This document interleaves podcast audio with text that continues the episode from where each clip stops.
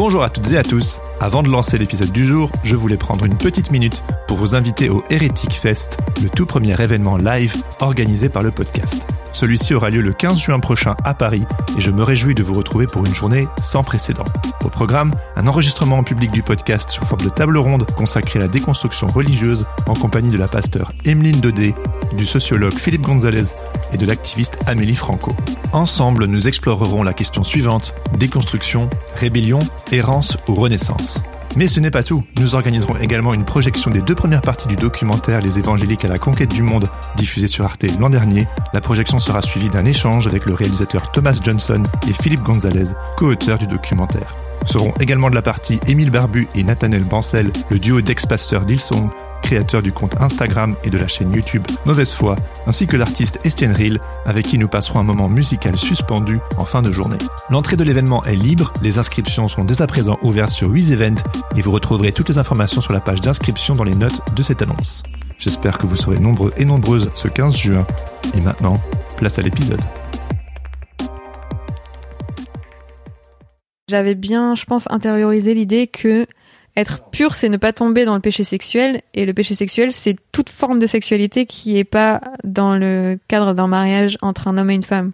Donc n'importe quelle pensée sexuelle, n'importe quel euh, désir est un péché sexuel. Donc finalement, c'est un danger permanent, quoi.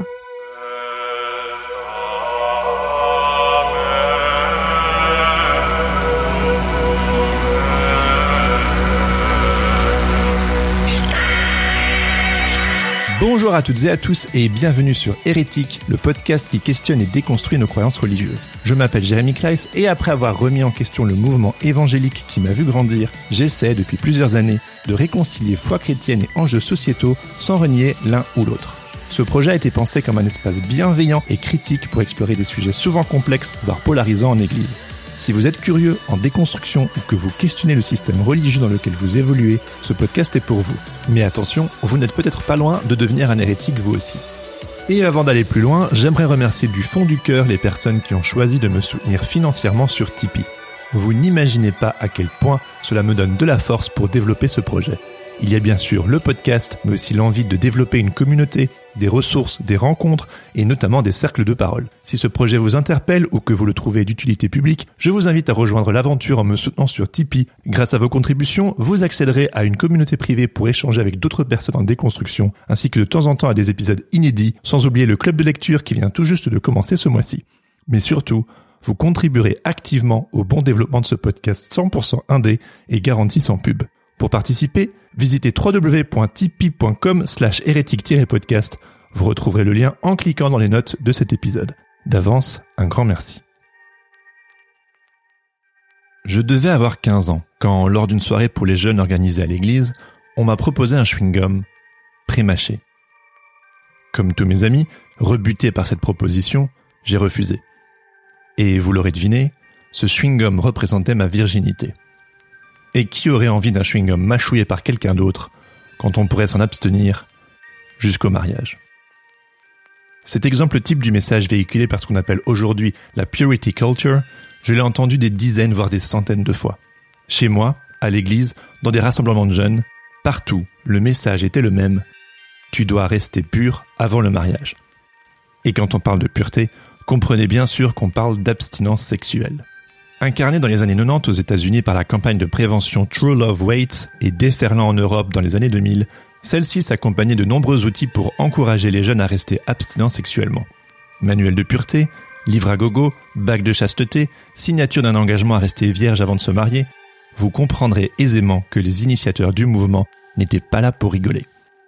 Initialement d'ailleurs, cette croisade pour l'abstinence contribuait essentiellement à prévenir les MST et les grossesses non désirées mais dans certaines dénominations chrétiennes, le spectre de la dite pureté sexuelle était bien plus rigoriste. Il ne s'agissait pas juste de rester abstinent jusqu'au mariage.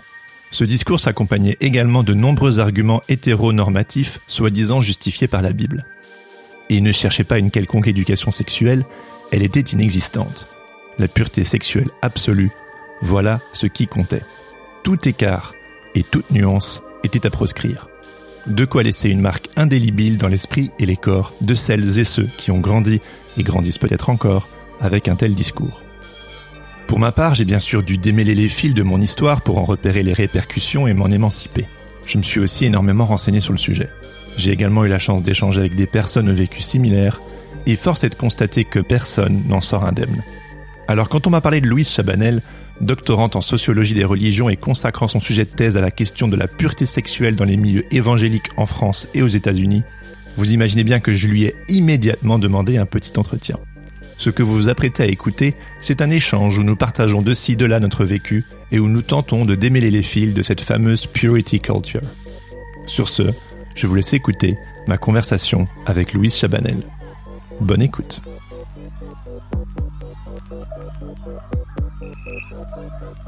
Salut Louise. Salut Jérémy. Bienvenue sur Hérétique. Je suis Merci. très très content de discuter avec toi aujourd'hui. Merci de me dégager un peu de temps. Avec plaisir.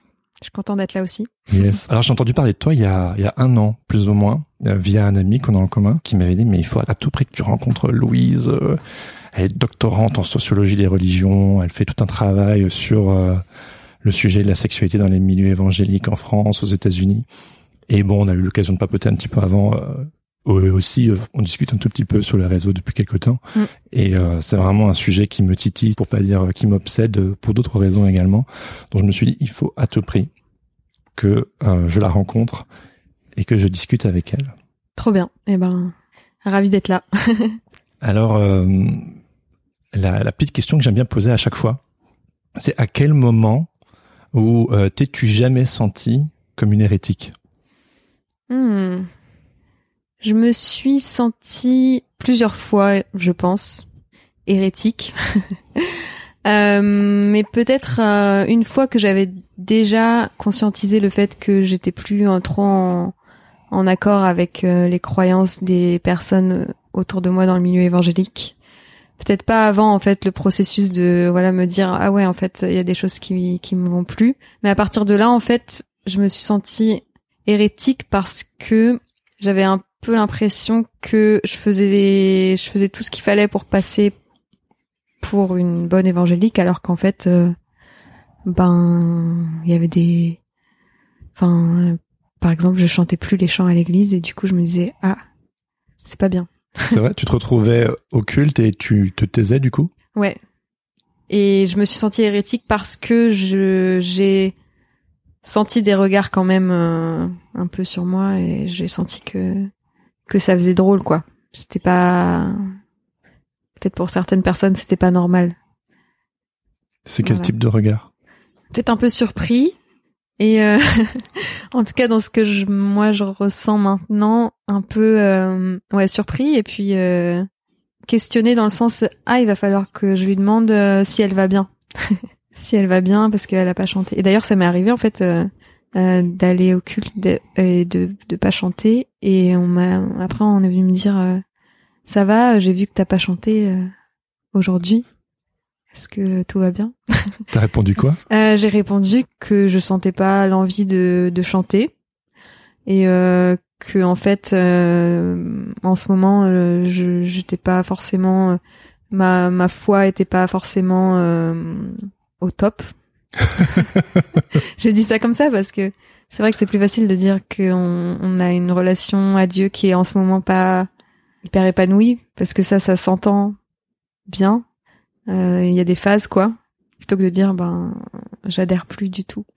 T'es dans quelle phase là aujourd'hui? Euh, là, je suis dans la phase. euh, je pense que j'ai fait un peu le, moi aussi, un processus de qui est passé par la colère, un petit peu le, ouais, beaucoup la colère en fait, Euh, mais que je commence à dépasser ce stade-là et euh, que maintenant je suis dans euh, la phase où euh, je suis libre et je ressens pas le besoin de me poser trop de questions non plus.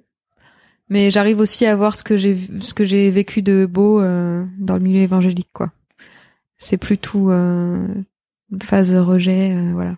T'étais en colère de quoi? Euh, J'étais, je pense, en colère d'avoir été un peu enfermée dans un milieu avec beaucoup de certitudes et du coup de pas avoir euh, forcément eu l'occasion d'explorer d'autres euh, visions du monde parce que c'était pas bien vu en fait de d'aller voir d'autres euh, d'autres façons de voir le monde, de de lire des livres, parfois juste euh, de lire des livres euh, pas écrits sur des chrétiens mais sur des sujets de société. Donc donc ouais, peut-être colère de pas avoir été autorisée à penser plus large quoi, jusqu'au moment où, bah je l'ai quand même fait. ouais. Qu'est-ce qui t'a amené du coup à un petit peu explorer ailleurs? Tout simplement, je pense, la curiosité. Et en fait, c'était l'occasion, euh, c'était le moment où j'ai commencé mes études, donc euh, c'était une ouverture euh, énorme déjà de partir de chez mes parents. Et puis j'ai fait des études littéraires d'abord, donc donc j'ai fait pas mal de philo euh, d'histoire, euh, littérature, donc euh, j'étais confrontée à, à d'autres pensées. Et d'ailleurs, une personne de l'église dans laquelle j'étais enfant et ado m'a m'a mise en garde avant que je commence mes études. M'a dit en fait, bah attention parce que là tu vas faire de la philo et ça risque ça risque ben de parfois te faire réfléchir. je sais plus exactement comment c'était dit, mais c'était un petit peu une mise en garde du genre Fais attention à ta, foi. Ouais. fais attention. comment t'as réagi à, à ce moment-là? Ouais, ouais, allez, c'est bon, j'y vais. Franchement, ouais, euh, j'étais assez, quand même assez libérée. Je me suis pas dit, il a raison. Enfin, je pense qu'il y avait un. En fait, j'avais pas peur pour moi, quoi. Je, je, je me disais pas, ouais, c'est vrai, euh, attention. Enfin, je me faisais pas de soucis pour moi, euh, donc je me disais, ah ouais, c'est marrant que lui, il s'en fasse. Euh, moi, ça, ça va. Je pense que. Il s'inquiétait sûrement pour ton salut, j'imagine. Ouais, ouais, ouais, je pense qu'il y avait clairement ça et, et, et du coup, ça m'a fait aussi réaliser à quel point euh, le salut est lié à des, en fait, à des certitudes très précises. Euh, le salut est, est, conditionné à vraiment euh, toute une série de principes euh, très précis, quoi, auxquels il faut adhérer. Et puis sinon, sinon il y a des risques de. Que tes études allaient peut-être mettre à mal. Exactement. Et ça les a mis à mal un petit peu. Oui, oui, je pense que je pense qu'il y a plusieurs facteurs en fait qui ont fait que j'ai progressivement, ouais, parce que c'était quand même progressif, euh, quitté le, le milieu évangélique. Mais euh, oui, ça les a mis à mal, euh, c'est évident. Comme je disais, j'étais confrontée à plein de nouvelles idées, euh, euh, mais c'est ce que je cherchais en fait. C'est c'est ce que c'est vraiment là où je voulais aller. Euh, donc ça a contribué, ouais. Et elles entraient un petit peu s'entrechoquer avec euh, toutes ces certitudes avec lesquelles tu avais grandi. Oui, oui, oui. Plus ou moins, je je saurais pas dire euh, à quel point. Je pense que vraiment c'était un processus. Donc euh, et j'ai pas été voilà, il y a pas eu voilà tel philosophe où je me suis dit ah c'est ça en trop en contradiction avec ce que je crois. C'est plus à chaque fois des, des portes d'entrée pour me faire réfléchir et où je me suis dit ah ouais trop trop intéressant, je vais aller enfin c'est intéressant et donc je, je prends ça quoi. Je le prends et et ça rentre dans mon chemin euh, de réflexion. Du coup aujourd'hui, après euh, tes études de, de lettres, bah tu as été en sociologie. Donc aujourd'hui tu es doctorante en sociologie des religions et tu fais un focus sur euh, la sexualité dans les milieux évangéliques français et, et, américains.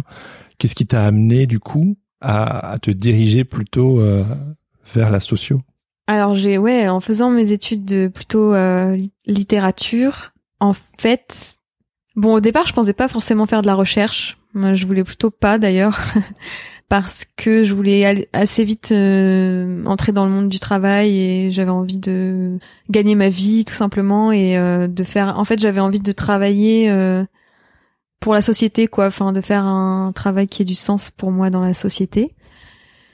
Et donc en fait, en poursuivant mes études de littérature, je me suis dit mais en fait, quelle est euh, j'avais du mal à voir l'utilité concrète pour enfin pour moi, il fallait que mon travail ait un sens euh, un peu immédiat quoi pour euh, la, la, société. Et donc je me suis dit bah faut que je trouve une porte de sortie et que je trouve un travail qui me plaît. Et en fait en master, j'ai commencé à je me suis dit mais en fait, je peux faire de la recherche sur un truc qui me plaît vraiment et pas forcément en littérature parce que j'étais en fait en master d'anglais euh, et donc en master d'anglais, on peut faire de la littérature, mais on peut aussi faire euh, ce qu'on appelle de la civilisation. Et en fait, la civilisation, c'est un peu de la sociologie. On va parler d'un sujet euh, contemporain aux États-Unis ou en Angleterre, enfin dans un pays anglophone. Et on peut utiliser des méthodes de sociaux. Et donc, je me suis dit, mais en fait, je peux euh, faire de la recherche sur un truc qui vraiment euh, me fascine. Et je commençais à, à tomber sur Internet sur plein de contenus américains, évangéliques et surtout d'abord euh, par des, enfin créés par des ex-évangéliques. Ah oui, Euh, ex-evangelicals, comme voilà. on les appelle, ouais. C'est ça. Ça m'intéressait beaucoup sur le plan personnel, mais je me suis dit, mais en fait, je peux aussi allier ça avec un travail de recherche parce que ça, ça m'intéresse vraiment. Et donc, en tombant sur des contenus de d'ex-évangéliques, je suis tombée après sur les contenus d'évangéliques Mhm. euh, américains et notamment de euh, femmes, surtout des femmes, mais aussi des, des jeunes hommes sur YouTube qui qui parlent beaucoup euh, de sexualité et de genre. Voilà. Et en fait, euh, ça, pareil, ça m'a ça m'a beaucoup intéressé parce que ça faisait écho aussi à ce que des discours que j'avais pu entendre en France, mais en même temps, c'était pas forcément le contexte est différent. Dans quel type de discours? Le discours euh, des, de ces de ces créateurs de contenu sur YouTube. euh, Parce que c'est des créateurs de contenu qui parlent de, de, de quoi spécifiquement? Il parlait. Euh, bon, finalement, je me suis centrée sur trois chaînes euh, sur YouTube, mais euh, il y a beaucoup de leurs vidéos qui parlent de de sexualité Mhm. finalement et de euh, toute la période en fait avant le mariage où euh, euh, bah, justement la question de la pureté où il faut rester abstinent et comment on fait et quand on commence à une relation avec quelqu'un, quelles sont les limites à ne pas franchir pour rester pur, euh, qu'est-ce qu'on peut faire un bisou sur la bouche ou pas, enfin toutes ces discussions là. Et euh, aussi euh, des vidéos sur le plutôt sur le les rapports de genre ou euh, voilà les questions de du rôle de la femme dans le mariage, enfin la soumission de la femme, le leadership de l'homme. Donc voilà, c'était des questions qui me préoccupaient pas mal personnellement aussi. Et pourquoi, ouais? Parce Ben, que, en- parce que je- excuse-moi, je te coupe deux secondes, mais tu sais, dans mes nombreuses conversations que j'ai avec des personnes euh, sur, entre guillemets, le sujet de la déconstruction, il y a deux sujets qui reviennent tout le temps. Pourquoi les gens perdent ou quittent la foi ou l'église? C'est à la place de la femme et euh, toutes les questions relatives à la sexualité. Ce sont Ouais. vraiment deux, les deux sujets euh, majeurs. Et puis ces, ces deux sujets, voilà, euh, comme tu l'as dit, euh, tu as fait des thèses dessus, euh, sur le, c'est quoi les discours euh, antiféministes Voilà. euh, sur Internet. Et puis, euh, We All Need to Fight for Purity, oui, ça c'est un est- article. qui est absolument formidable. Faut, je Merci. crois- faudra vraiment que vous alliez le lire. Et donc, euh, bon, euh, j'entends que c'est sujet qui t'intéresse, mais de là à te lancer dans des études de sociaux, à faire une thèse, un doctorat dessus, qu'est-ce qui s'est passé euh, dans Mm. ta vie pour que parce que voilà, tu y consacres quand même beaucoup de temps, donc euh, Ouais. ça, ça sort pas de nulle part. Ça, ça Ouais, sort d'où du sûr. coup Bah, je pense qu'il y a, l'aspect euh, recherche où j'aime vraiment beaucoup euh, la recherche. Donc euh, c'est euh, une question, je pense, de curiosité et j'aime bien euh, étudier en fait un, sujet, explorer et euh, lire et euh, voilà l'activité de recherche en elle-même euh, me plaît beaucoup. Donc c'est vraiment euh, ce que j'aime faire comme travail. Après et l'autre aspect c'est euh, effectivement euh, mon histoire personnelle. Et euh, ce que tu disais là ça me parle beaucoup parce que moi je tombe dans le du coup dans le groupe de, de ceux pour qui les questions de la place de la femme et de sexualité ben ont contribué à me faire euh, poser des questions sur euh, le milieu évangélique. Qu'est-ce qui s'est passé dans ton vécu du coup? Qu'est-ce qui s'est passé? Je pense qu'il y a il y a plusieurs alors il y a je pense qu'il y a plus, plusieurs choses mais euh, je dirais que euh, il y a quand même un un truc avec le fait que euh, bon alors la norme de, de pureté c'est-à-dire d'abstinence avant le, pour euh, résumer hein, parce que c'est plus que ça mais abstinence avant le mariage elle était très ancrée euh, pour moi et j'y adhérais en fait euh, de fait quoi parce que j'y crois enfin voilà on m'a dit que c'était ce qu'il fallait faire Ouais, moi aussi. Hein. Ouais, donc je me suis dit bah très bah, très bien. Et en fait pour moi c'était logique et je me disais bah oui, pas de problème quoi, ça en fait euh, Ça a du sens. en fait euh, pour moi même la sexualité n'existait pas tant que j'étais pas mariée donc je me posais pas trop de questions en fait, ça me perturbait pas trop. Et puis en fait le jour où j'ai commencé une relation avec mon du coup mon mari maintenant, euh, j'avais j'allais avoir 18 ans je me suis rendu compte qu'en fait la sexualité c'était énorme quoi et que bah j'avais du désir et que ben c'était pas si facile que ça en fait de de respecter euh... Ça s'est activé comme ça euh, quand tu t'es mis en couple? ouais en fait je pense que ça s'est activé en tout cas dans ma tête quoi parce que j'avais évidemment euh, des désirs euh, sexuels euh, avant mais que je je pense pas que même je savais ce que c'était vraiment quoi enfin c'était pas c'était pas aussi euh, clair que ça pour moi. En tout cas, c'est voilà, dans mon souvenir, c'était pas c'était pas une lutte quoi. Je, voilà, j'avais envie d'être avec quelqu'un et je me disais ouais. Enfin. C'était pas un sujet avant. C'était juste tu sais que ça existe. C'est pas comme si tu le tu, avais besoin de le contrôler ou c'est juste que voilà, c'est un jour ça ce sera là. C'est ça. Je pense que j'ai eu tellement peu d'éducation à la sexualité qu'en fait euh, et puis enfin il y a, y a plein d'autres paramètres hein, je pense des personnalités différentes aussi euh, enfin voilà plein de choses euh, qui entrent en jeu mais pour moi c'était pas vraiment un sujet j'avais vraiment envie d'être voilà d'avoir d'avoir un copain et je pense que j'avais enfin voilà j'étais attirée par des gars et tout mais c'est voilà, je me disais bah on va attendre un peu encore quoi, c'est pas grave. Et puis donc on commence notre relation et c'était ma première vraie relation du coup. Donc c'est là vraiment où l'enjeu était était plus fort parce qu'on avait tous les deux euh, le même désir et donc euh, donc euh, on, s'est confronté vraiment à, à, la norme. Et la norme du milieu dont vous venez. Du milieu évangélique qui est donc cet interdit mmh. des sexualités avant le mariage et en fait je me suis rendu compte que ben en fait on pouvait enfin il y avait un truc qui allait pas dans le sens où euh, enfin il y avait en fait il y avait plein de contradictions euh, pour moi et beaucoup d'hypocrisie hein, je sais pas si je peux euh, c'est peut-être un mot un peu fort mais dans le sens où on pouvait très bien faire semblant d'être pur. Enfin c'était facile en fait d'être d'être en tout cas de se présenter comme pur. Pur étant abstinent parce que en fait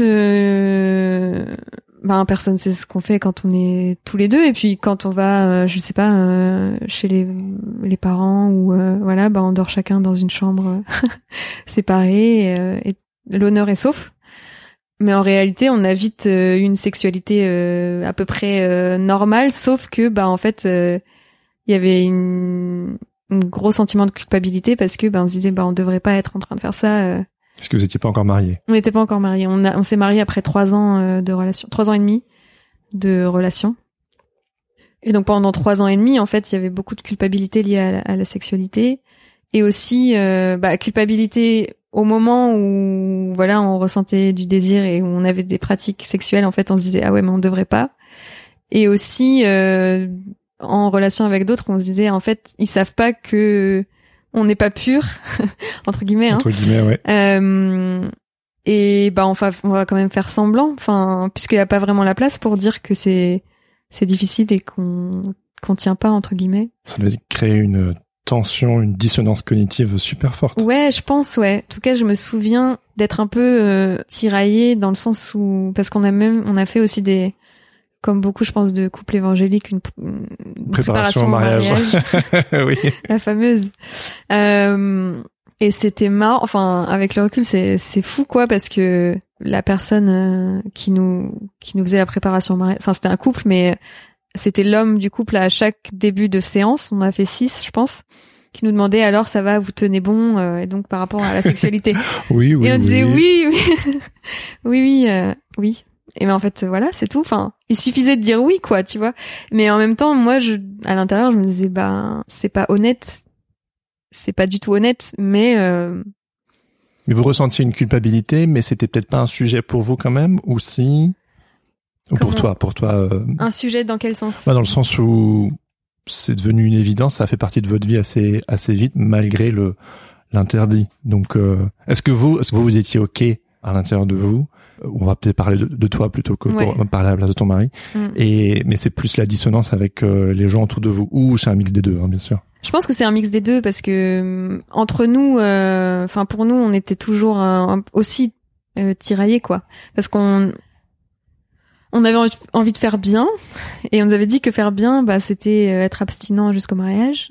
Et donc on se disait bah c'est que ça doit vraiment être bien de, enfin pour moi, j'avais pas, euh, j'ai pas grandi ado avec beaucoup de discours sur la pureté et l'abstinence. Pourquoi est-ce qu'il faut pas euh... Oui, d'où ça sort en fait au final euh, cette histoire d'abstinence après, avant le mariage? Ouais, pour moi, c'est difficile à dater en fait. J'ai l'impression d'avoir toujours grandi avec. Je sais pas vraiment euh, d'où ça vient. Je pense que c'est un mélange de plein de ben la famille, l'église, mais j'arrive pas à avoir de souvenirs précis d'un moment où on m'a dit que que la sexualité réservée au mariage, c'est peut-être plus euh, dans des interactions. Euh, je pense que pour mes parents, en tout cas pour ma mère, c'était important et qu'elle me l'a transmis euh, pas forcément très directement, mais implicitement. Euh, et dans l'église, je pense que j'ai aussi entendu ça, mais sans qu'il y ait un discours très développé. Ce qui est faux pour peut-être les personnes qui vont nous écouter, c'est que moi, je t'entends, je j'empathie totalement parce que j'ai un peu le même vécu. Enfin, pas, enfin, on a des histoires différentes, mais je connais les, les codes. Ouais. Et il y a beaucoup de personnes qui vont t'écouter et qui vont se dire, bah, c'est pas un big deal en fait d'avoir couché avant le mariage. que moi, je t'écoute et je retiens mon souffle, je suis genre, tu vois?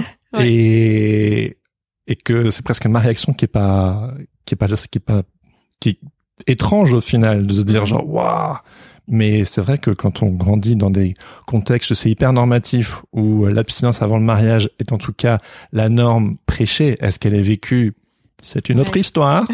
Et du coup, ça crée des, des tensions internes, de la culpabilité, des... Qui sait, peut-être que tous tes amis autour de toi, ça se trouve, ils faisaient pareil, et vous en parliez pas Exactement. Exactement. Ouais, exactement. En fait, euh, entre nous, on se disait, ben, il doit, c'est que ça doit être bien, il doit, enfin, puisque tout le monde le dit. Et en fait, il y avait quand même, comme tu dis, en fait, ceux qui ceux qui luttent ou qui arrivent pas à respecter euh, l'interdit, ils en parlent pas parce que il y a pas il y a pas forcément la place. Et en fait, euh, c'est marrant, je me rappelle, on avait, on était quand même toujours dans le questionnement, mais pourquoi on fait ça? Est-ce que vraiment ça vaut le coup? Euh, On avait parlé avec un couple d'amis qui étaient mariés depuis 3-4 ans, qui étaient un peu plus âgés que nous, donc nous n'étions pas encore mariés. Et on leur avait dit, mais pourquoi, pourquoi en fait on fait ça? Enfin, quel est le but de cet interdit? Ils avaient dit bah on peut pas vraiment vous dire, mais vous verrez quand vous serez mariés, vous comprendrez que vraiment euh, ça vaut le coup quoi. Donc on s'est dit bon bah on continue de préserver le mythe quoi. Ouais bah on va parce que le, le mythe notamment quand on le quand on le contextualise aussi avec la purity culture, on va y arriver évidemment, mais le sujet il est entrelacé avec euh, ton histoire, nos histoires évidemment. Mais tu me corriges si je me trompe, mais c'est que en abstinent jusqu'au mariage, parce que c'est quelque chose de d'important, c'est un engagement, on se donne à l'autre, et que, euh, en tout cas, la promesse, c'est qu'a priori, le jour où on est marié, bang, c'est un feu d'artifice et, euh, et qu'on n'a pas été un chewing gum qui a été euh, mâché par plein d'autres personnes avant. Hein. Ouais, ça c'est un des un des arguments principaux euh, que je retrouve là pour ma thèse, mais euh, moi personnellement, je l'avais pas vraiment. Enfin, j'avais pas vraiment en tête euh, cet argument-là. Je sais que mon l'argument du chewing gum. Oh, bah de non de de dire ah, que bah si t'attends ça va être incroyable. Ah oui, oui d'accord.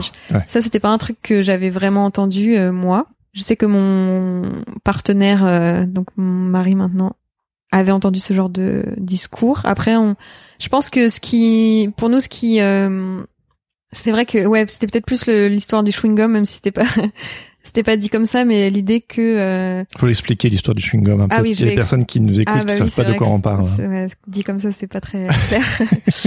c'est l'idée. Du coup, c'est une image qui est utilisée par certains, euh, disons souvent des animateurs peut-être de de groupes de d'adolescents. J'ai eu droit. Hein. Tu as eu droit. Ah donc, ouais, bien euh, sûr, ça existe euh, mmh, dans plein de contextes différents. Voilà. Mmh. Euh, l'idée que euh, bah, un chewing gum, une fois qu'il est mâché, euh, bah en fait euh, personne n'en veut quoi. On va pas offrir un chewing gum mâché à quelqu'un, euh, ben c'est dégueu. Et donc l'idée c'est que ben si on veut obéir à Dieu en termes de normes de sexualité, on doit euh, se garder pour la personne avec qui on va vraiment partager sa vie et sa sexualité puisqu'on l'idée c'est d'avoir qu'un seul partenaire pour, pour toute sa vie. Et on va il y a la question du don de soi comme tu disais s'offrir à une personne. Donc faut s'offrir euh, entier quoi et pas abîmer euh, on n'ouvre pas le cadeau. Voilà. L'idée d'un cadeau qui est bien emballé bien préservé alors que ben avec une injonction supplémentaire pour les femmes je crois oui. C'est pareil pour les deux. Je l'ai vécu aussi, moi, en tant qu'homme qui se réserve pour, pour sa future femme.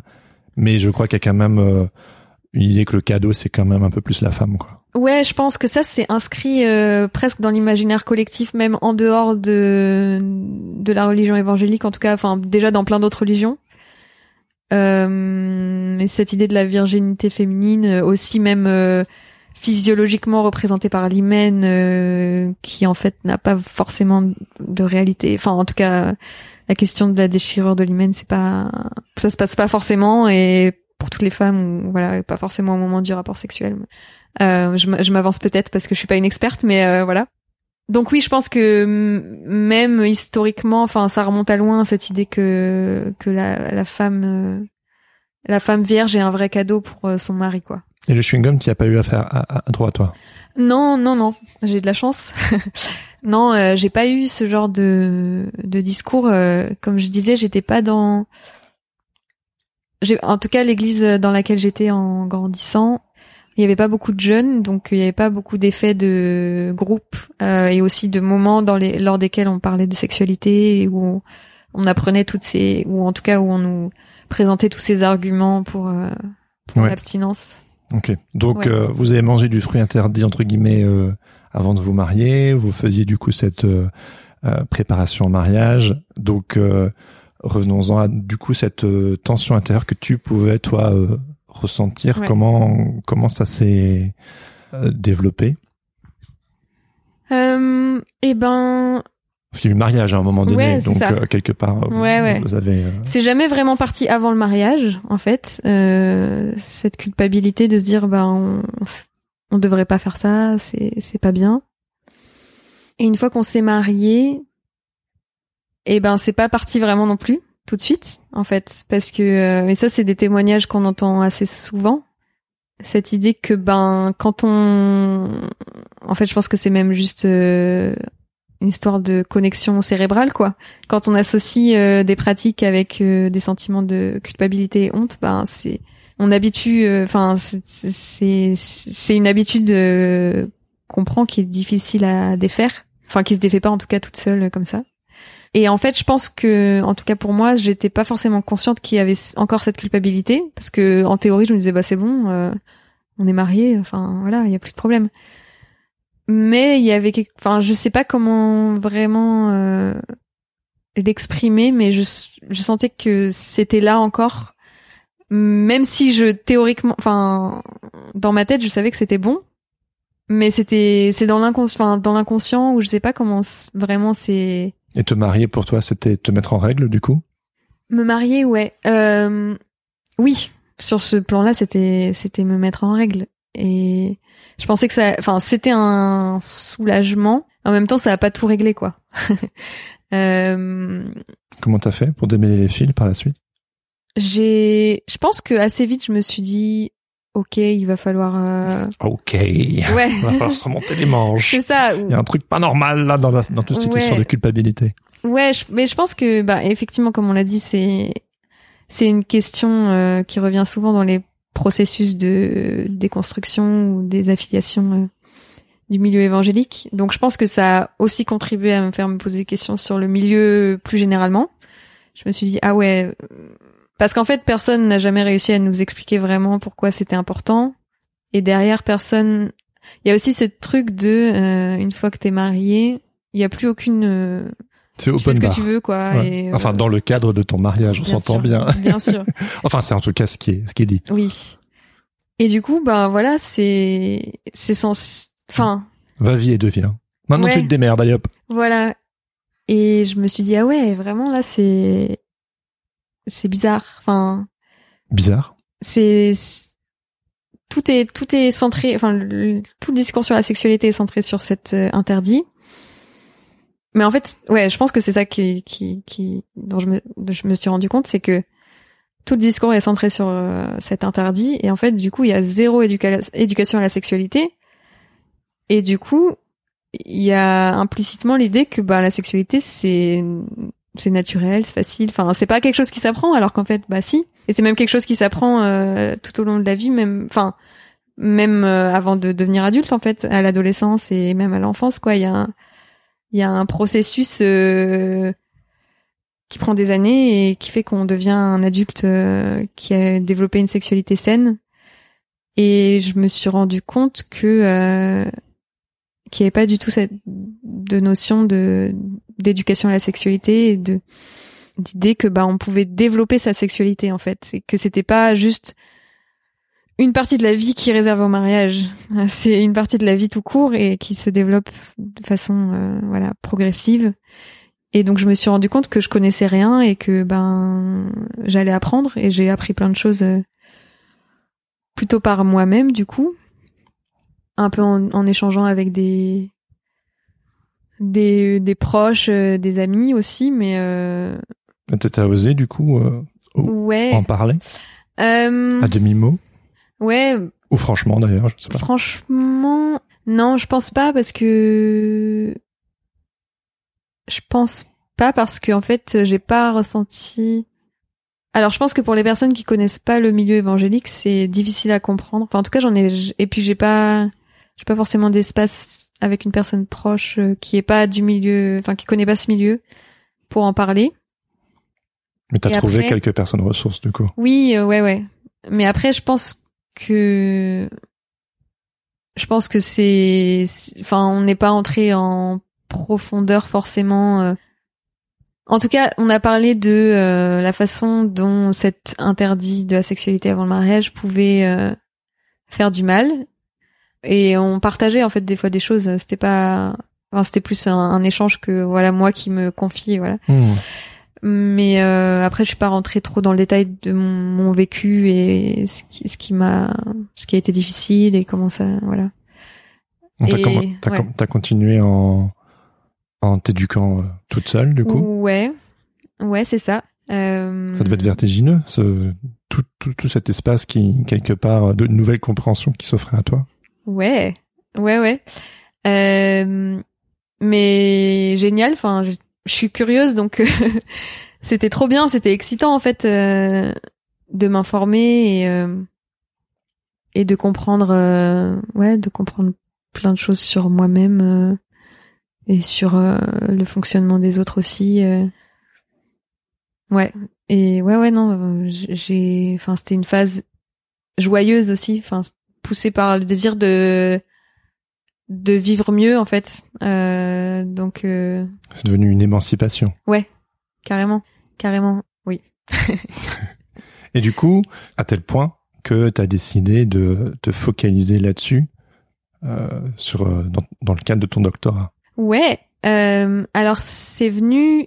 Je pense que le lien avec mon histoire, il n'était pas conscient en tout cas, en partie, mais il y a eu un petit, enfin une période de peut-être, euh, ouais, ouais, il y a eu au, moins cinq ans entre le moment, enfin le mariage et le moment où j'ai commencé la thèse, quasiment.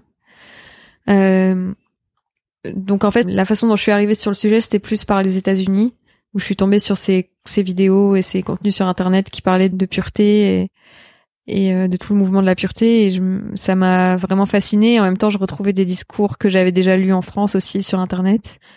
Euh, Alors c'est quoi? Et si on pouvait un petit peu, ouais, c'est c'est quoi un peu la purity culture? J'arrive pas à le dire en français. Je trouve que c'est tellement plus Ah cool ouais. à, à l'anglais. ouais, C'est mais comment, on dit en français? Le mouvement de la culture de la pureté. Culture de la pureté. la pureté. Après, je- c'est vrai que on l'utilise pas beaucoup parce que ben C'est américain. ouais, c'est américain tout simplement.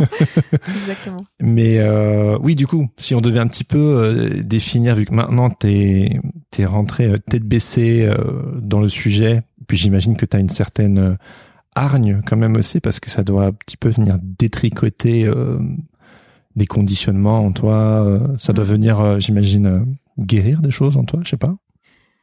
Ouais, je pense que oui, mais je pense que j'ai guéri, ou en tout cas j'ai largement commencé à guérir avant. Ouais. Et en fait. Oui, tu me le disais au début que t'étais plus apaisé aujourd'hui. ouais, C'est peut-être pas la même chose, hein, c'est peut-être pas le même sujet, mais si c'est bah, c'est c'est la même euh, idée d'une phase où je suis plutôt euh, apaisée. Et en fait, je voulais vraiment pas faire cette thèse si c'était pour me guérir. ouais, il y a la thérapie pour ça. Ouais, c'est ça. Donc euh, j'ai veillé à attendre. euh, Enfin, de toute façon, ça s'est présenté comme ça parce que voilà, le, le- mon parcours a fait que j'ai pu commencer la thèse vraiment il y a un an, un an et demi. Mais en tout cas, je voulais pas que ce soit une façon de guérir. Je voulais plutôt. Enfin, souvent on me demande est-ce que euh, c'est ta thèse, c'est ta thèse qui t'a fait un peu déconstruire euh Ah oui. Et en fait, je dis bah c'est plutôt l'inverse. Enfin, Cette déconstruction qui t'a amené à, voilà, c'est la déconstruction qui m'a amené à me lancer dans ma thèse, mais j'ai essayé de prendre un peu de distance d'abord et de pas me lancer pour régler des comptes ou. euh, Ouais. Là, je suis un peu pareil pour ce podcast. euh, Je me sens plus apaisé aujourd'hui. J'ai Mm. été en colère euh, également. Je pense que c'est quoi C'est euh, Bernard Werber qui disait euh, qu'il n'y croit pas au mythe de l'écrivain apaisé. Il dit on a tous besoin d'un fond de colère pour euh, pour écrire, pour créer. Donc il y a quand même toujours un petit fond quelque Ouais. part. On a envie de, de discuter de ceci, de changer les choses, de d'éduquer, de faire, euh, de libérer la parole et tout. Mais c'est sûr que euh, en tout cas euh, il y a un petit peu moins de je, je suis plus apaisé aussi. Et puis tu Ouais. vois là peut-être que je sais pas toi, mais en discutant avec toi je me dis est-ce que c'est les relents de, de bons garçons en moi qui sont genre non mais en fait je suis pas énervé Ah ouais. alors qu'en fait tu vois Ouais. tu vois le tu vois cette déformation de devoir se justifier à tout prix alors qu'en fait personne ne demande de se justifier. Ouais. Ça c'est un truc chez moi. Mais bon c'est un autre sujet. Mais oui, mais oui, c'est sûr qu'il y a une hargne quand même, oui, tu vois. oui. Je voulais vraiment, en tout cas, me faire la part des choses dans le sens me dire, ben, moi, je vais, je travaille apaisée. sur moi-même, euh, voilà, et j'ai, j'ai bien commencé, ça, ça va mieux.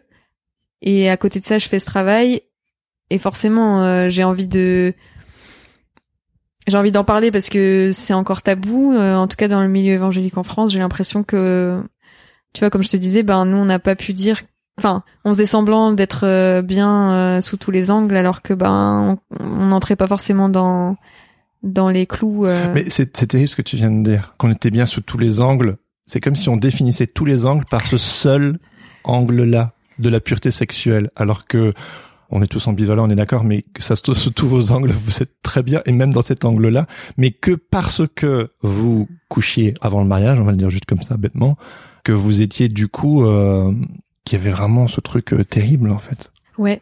Ah oui, oui, non, mais c'est c'est vrai, c'est et en fait ça c'est encore, euh, en tout cas selon moi c'est encore tabou quoi. On n'en parle pas euh, de ce- de ce de la difficulté en fait de respecter juste cette euh, cette norme et en fait et je trouve ça assez intéressant et un peu paradoxal parce qu'on dit ben en fait euh, si vous vous abstenez jusqu'au mariage au moins ça vous permet de développer votre relation basée sur d'autres choses que la sexualité C'est pas faux. ce qui en soi est oui c'est intéressant et en même temps et en même temps mariez-vous vite donc en gros vous aurez pas trop le temps de développer votre relation parce qu'il faut vite enfin Ah oui, c'est quoi Je sais le, pas si tu- le fameux verset biblique qui dit euh, plutôt que de Oui. brûler en enfer, euh, mariez-vous. Euh, non, non, non, c'est pas ça. Plutôt que de brûler, Brûler. le désir, voilà.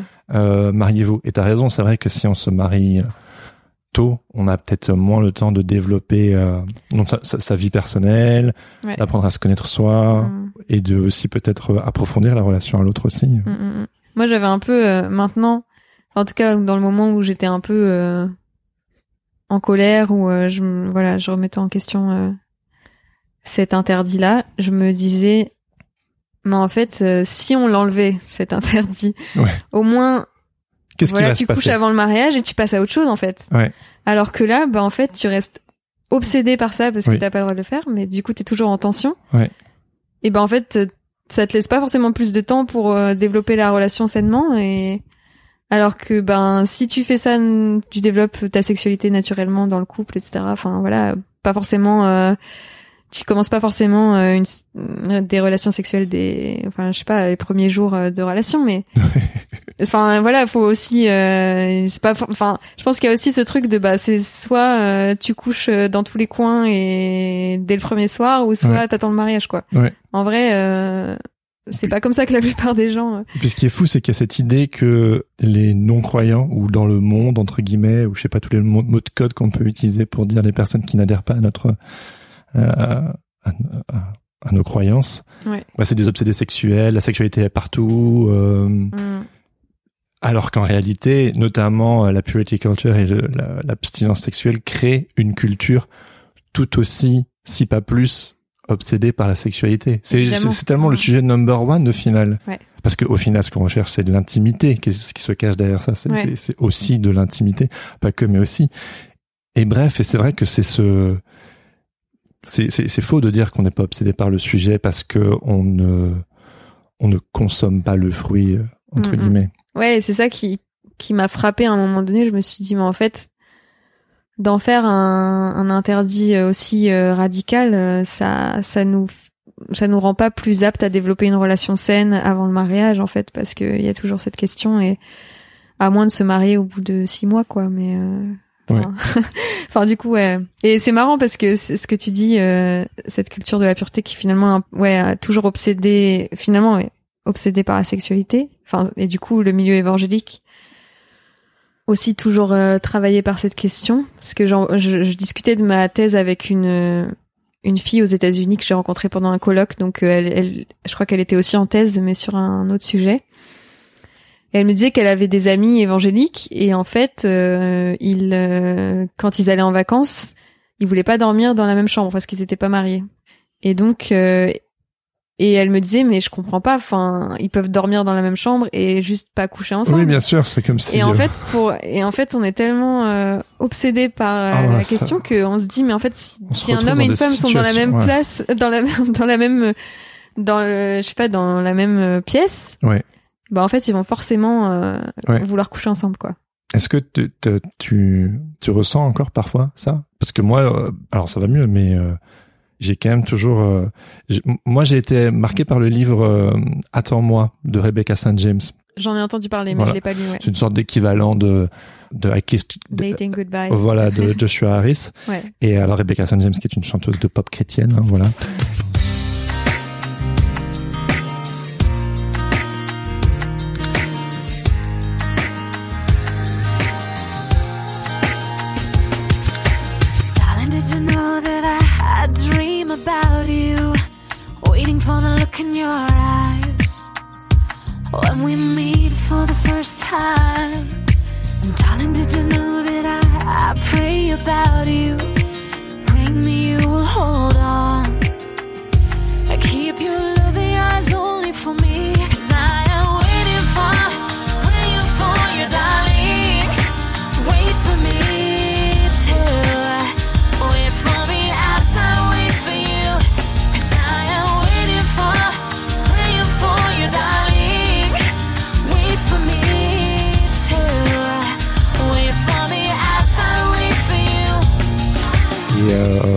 Dedans, je me souviens, c'est une sorte de manuel de la pureté que j'ai lu quand j'étais euh, adolescent. Ouais. Et dedans, euh, elle arrive vraiment à dire, je prends jamais, je vais pas en voiture, par exemple, avec un, avec un autre homme qui, qui n'est mon mari. Et en fait, ça crée vraiment une culture de, tout devient potentiellement en danger, en fait. Mm. On, euh, moi, je me souviens de vraiment de, en fait, ce, que- ce que je ce que ce, ce que je trouve terrible dans cette euh, et en fait on, on on définit pas la pureté mais on la définit à travers euh, tout plein- d'exemples en fait ouais.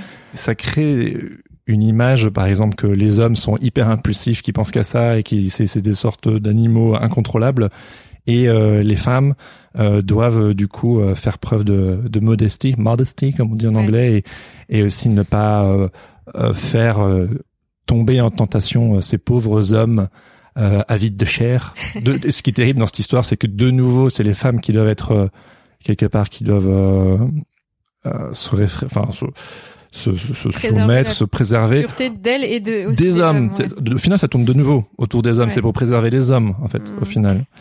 Et je me souviens euh, de situations plus jeunes où, je sais pas, je devais faire un devoir, par exemple, avec une, avec une copine euh, euh, qui était très jolie d'ailleurs. euh, et je sais que mon papa savait, qui savait qu'elle était jolie, tu vois. Et, euh, et qu'il y avait ce truc de quand t'as fini le devoir, tu rentres à la maison, quoi. Tu rentres à la maison le, je pense qu'il aurait presque pu dire le plus vite possible. Et ça, ça créait chez moi, alors que c'est une fille que je connaissais bien. Et il y avait ce truc de euh, faire, il y avait vraiment euh, faire le devoir et puis et puis vite partir avant qu'en fait on glisse. quoi. Alors que ça, ça se trouve il y avait zéro ambiguïté. L'ambiguïté était amenée par euh, l'implicite euh, qui venait de de ce système qui quelque part caricature les hommes et les femmes. Ouais, mais je pense que ce que tu dis c'est c'est super intéressant parce que ça justement ça permet un peu de définir la pureté. Pour moi, définir la pureté c'est un travail hyper difficile parce que c'est un peu le travail que je mène, mais j'ai pas vraiment de définition encore parce que Ouais. il y a plein de, enfin comme tu dis, c'est peut-être plein d'exemples qui permettent de circonscrire un peu ce que c'est ce qu'est la pureté, mais petit à petit je me rends compte que ça tourne beaucoup à- autour de, de cette notion de danger Hmm. la sexualité en fait est un danger et euh, parce que c'est une tentation. Ouais. Du coup, toute sexualité est un danger, à part la sexualité qu'on a entre euh, avec son mari ou sa femme. Euh, voilà. Tu l'as connu toi cette notion de danger? Euh, je pense que oui, oui, je l'ai connu dans le sens où en fait euh, j'avais bien, je pense, intériorisé l'idée que n'importe quel même désir ou même pensée euh, de désir était un péché, quoi. Parce Mm. qu'il y a cette, en fait, la notion de pureté, elle est très très liée à la notion de péché. Hmm. Ah oui, oui, ça rajoute une couche de culpabilité euh, Être énorme. pur, c'est ne pas tomber dans le péché sexuel, et le péché sexuel, c'est toute forme de sexualité qui est pas dans le cadre d'un mariage entre un homme et une femme. C'est ça. Donc n'importe quelle pensée sexuelle, n'importe quel euh, désir qu'on peut éprouver pour n'importe qui, même après le mariage en fait, est un péché sexuel. Donc finalement c'est un danger permanent quoi. Et même après le mariage finalement parce que ça restreint la sexualité vraiment à un cadre très très euh, très, Et, très et du quoi. coup, tu, tu, tu te contrôlais beaucoup ou? Je en fait je pense que j'ai même pas essayé d'explorer euh, ma sexualité parce que je pense j'avais peur de de tomber quoi. Et du coup euh, j'avais pas forcément besoin enfin et après c'est peut-être aussi des des natures, tu vois, j'avais peut-être pas une nature très euh, enfin euh, à la puberté, j'ai pas eu tout d'un coup des élans de désir très forts ou voilà et du coup euh, ben j'ai pas trop cherché à, à développer cette partie de moi parce que c'était un peu effrayant. Bien Et, sûr. ouais. ouais. Tu me corriges si je me trompe, mais j'ai l'impression que tous les deux, euh, toi, tu as fait preuve de, de modesty. Donc, je sais pas comment on doit définir la modesty, mais c'est vraiment le Ouais, la, sorte un peu la pudeur. pudeur. euh, quelque part, on, on ne, on ne développe aucune sensualité ou de Mm. d'esthétique ou quelque chose de. Faut que, faut que ça rester discrète. Ouais. Et moi, j'ai clairement été dans le modèle du justement euh, du mec qui, euh, vu qu'a priori on est incontrôlable, bah, je me suis beaucoup contrôlé. Alors que c'était pas plus euh, avivé euh, chez moi. Mm. Hein, Il y a ce fameux verset biblique euh, qui disait genre ne réveillez pas l'amour avant qu'il ne le veuille. Ouais. Je sais que je vivais un peu là-dedans de un jour euh, ça se réveillera et puis euh, et c'est plus ou moins ce qui m'est arrivé d'ailleurs. Mais en tout cas, vu que était placardé sur moi cette idée de de ben il faut en fait si tu veux j'ai vraiment été dans ce truc de contrôle des pensées que et c'est ça que je trouve terrible parce que on se retrouve à s'auto-fliquer on Ouais. est dans une sorte de bataille cosmique pour la pureté et le salut de son âme tu sais Ouais. et ça allait dans des dans des trucs euh, bah par exemple je, je donne souvent cet exemple là mais tu vois je sais pas j'allais euh, faire des courses en ville ah ben euh, je tournais la tête quand je passais devant le magasin de lingerie tu vois je regardais pas Mm. euh, si j'allais à la vidéothèque parce qu'à l'époque il y avait des vidéothèques Ouais. pour aller louer des films ah ben euh, je connais très bien euh, le chemin c'était je rentre euh, je tourne la tête à droite parce qu'à gauche il y a les pornos et quand je vais dans la seconde pièce je tourne la tête à gauche parce qu'à droite il y a les films d'horreur donc du coup c'était Ouais. les deux sections à ne pas regarder tu vois C'est ça. et j'étais vraiment vraiment dans le, le contrôle et je sais que si par exemple pour je ne sais trop quelle raison euh, j'avais une pensée à caractère sexuel il y avait vraiment ce truc de de combattre la pensée et de de pas tu sais il y a ce fameux verset biblique qui dit que tout ce que ce à quoi vous pensez soit pur et digne de louange et tout donc euh, Ouais. et c'est terrible parce qu'en fait tu, soudainement tu mets une emphase là où tu la laisses passer et puis ça fait partie de notre humanité Ouais. mais en fait, dans cette culture-là, parce que quelque part, elle est cette pensée euh, naturelle et humaine et qui est a priori pas un big deal, genre c'est normal d'être attiré euh, Ouais. par d'autres personnes ou de Mhm. d'être touché par quelque chose, par la, sensu la sensualité ou que sais-je, Mm. et euh, de de se le de de de, de de devoir te De la combattre quoi ouais. c'est terrible Ouais. ça te crée vraiment voilà une quelque chose une, une obsession enfin Ouais. pour moi je sais que ça a pu être euh, je sais que j'ai développé des, des PTSD des troubles obsessionnels compulsifs notamment euh, Mm. liés à ça quoi c'est c'est triste Ouais. quoi quand penses quoi. Ouais, ouais, ouais, ouais. Ouais, c'est euh, et, et en fait, euh, c'est vraiment ce, cette idée que, ben, en fait, comme euh, comme le mariage, ben, on se marie souvent pas à 15 ans, quoi. C'est quand, enfin, on attend d'être euh, d'être adulte et ben, faut déjà rencontrer quelqu'un, quoi. Mais euh, et ben, du coup, tout ce qui se passe avant, la, toute la période de la naissance euh, au mariage, c'est comme si, bah, la sexualité est un danger, quoi. Ouais. Elle est rien d'autre. enfin, en tout cas, c'est un peu comme ça que moi je l'ai ressenti et que je continue à le. C'est comme ça que je continue à la voir décrite en fait dans les discours, par exemple des blogs, etc. C'est un danger, Euh, mais c'est une belle chose qui doit être préservée. Voilà. C'est ça, hein Mais ouais, voilà. Parce que moi, on m'en a décrit quelque chose de beau, hein Ouais. Mais que dans le cadre d'un homme et d'une femme Mm. quand tu es marié. Mais que vraiment comme quelque chose de beau. Ouais. Et toi, t'es un petit peu, enfin, moi, j'avais des attentes réalistes, tu vois. Mhm. Donc, du coup, on m'en a, pas dépeint une image, euh, feu d'artifice, Ouais. tu vois. Donc, Ouais, euh, ça, je suis assez reconnaissant malgré tout. Ouais, ouais, ouais.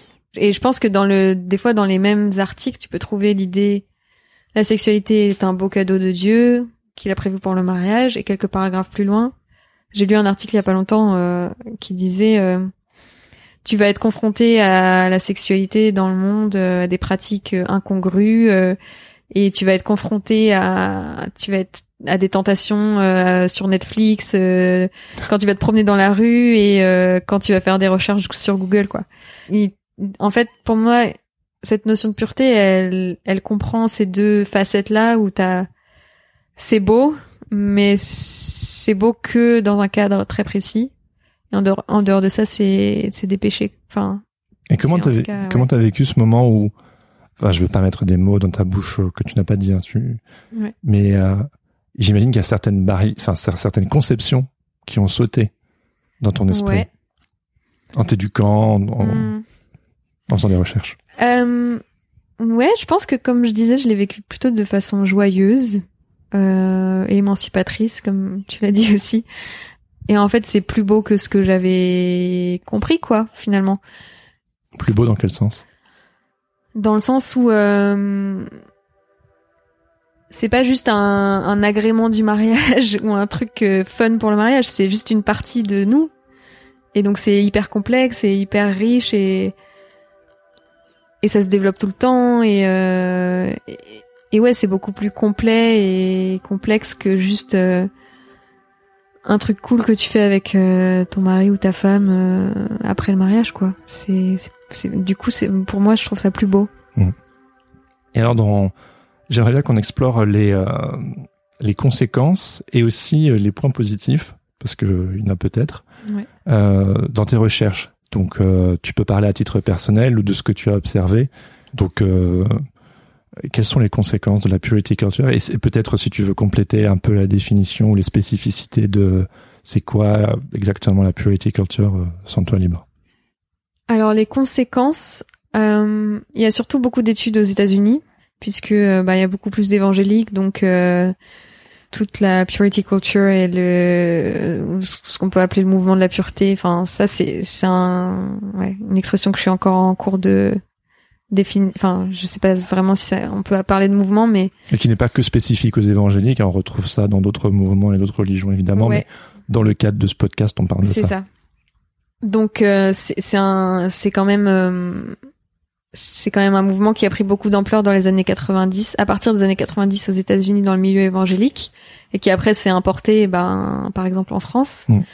et euh, dans beaucoup d'autres pays, j'imagine même si j'ai pas trop euh, exploré cette voilà, j'ai pas été beaucoup plus loin que la France. C'est né comment C'est né. euh, Il y a plusieurs euh, théories, mais hum, il semblerait que ce soit né en fait en réaction au pouvoir de la religion pour euh, prescrire les normes sexuelles. C'est-à-dire qu'il y a un moment donné où dans la société euh, américaine qui se sécularise, c'est-à-dire qu'elle est de moins en moins, les institutions sont de moins en moins religieuses. Ah oui, hmm.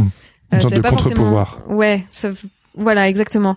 Il y a eu un moment où la religion avait plus trop le pouvoir de dicter aux, aux individus leurs normes, euh, leurs normes sexuelles. Et la religion, en l'occurrence, là, c'est plutôt le protestantisme évangélique, puisque c'est la religion majoritaire encore aujourd'hui aux États-Unis. Donc, euh, c'est elle qui avait le, finalement le plus de pouvoir aux États-Unis.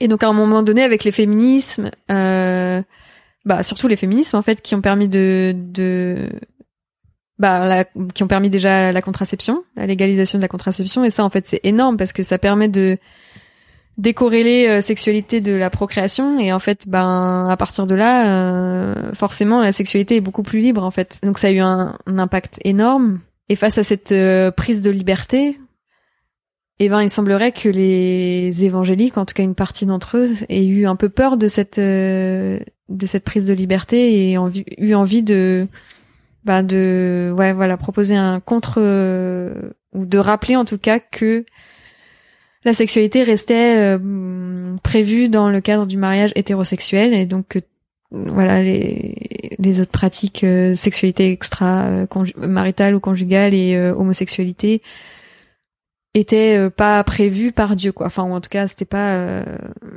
Pas prévu ce que et- Dieu euh, Sacrément diabolisé aussi. voilà ouais donc c'est un peu cette réaction cette réaction à on pourrait dire la déconstruction des normes sexuelles euh, traditionnelles en fait dans la société américaine Oui, c'est un mouvement de défense de, des de valeurs défense, tradi- ouais. traditionnelles de la conception familiale.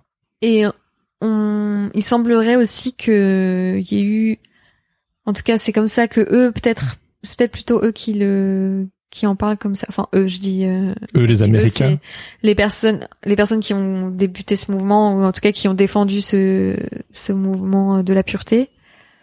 Pour ces personnes, c'était, c'était aussi euh, euh, essayer de prévenir toutes les grossesses non désirées.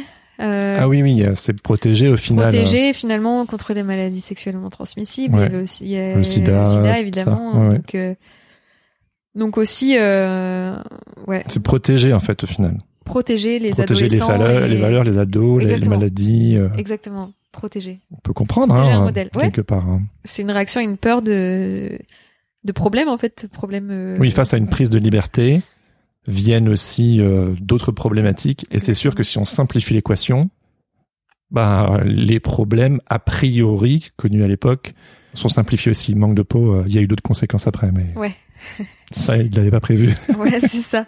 Malheureusement, mais alors euh, ce que ce qui est super intéressant, c'est que aux États-Unis maintenant, euh, là j'y étais il y a pas très longtemps euh, en mars avril. Et, euh, et même les personnes euh, qui ont pris part et qui étaient investies dans la promotion euh, de l'abstinence, enfin en tout cas qui euh, qui participaient à ces événements lors desquels, par exemple, on faisait signer des cartes Ouais. sur lesquelles on promettait d'être euh, abstinent jusqu'au mariage. Je l'ai fait, hein, ça. Ouais. Bon, pas devant le Capitole, euh, où tous ces jeunes signaient et Ouais. ont déposé devant le Capitole aux États-Unis, mais on, on me l'a proposé à l'église et je l'ai fait. hein. Ouais, c'est fou. Et euh, ouais, et, et- et du coup, euh, il y a des personnes qui ont qui ont animé des, des événements comme ça et qui aujourd'hui se disent bah en fait c'était pas une bonne idée. Mais pourtant c'est toujours des. Et enfin, ils, ils disent quoi du coup aujourd'hui? En, en rétrospect In retrospect, pardon, c'est un anglicisme. euh, ils disent que euh, essentiellement, enfin le fond du discours c'est que c'était pas la bonne méthode. Donc finalement le message était était le bon, mais c'était pas les bonnes méthodes parce que euh, alors je me rappelle en particulier de quelqu'un qui m'en a parlé qui m'a dit ben si c'était à refaire je referais pas je referais, par exemple je referais pas signer des cartes à des ados parce que euh, finalement on se centre sur euh, l'interdit et il me disait cette personne me disait ben quand on dit à quelque chose de à quelqu'un de pas faire quelque chose ben il le fait l'argument euh, On met une grosse emphase euh, sur... Ouais, ouais. Ouais.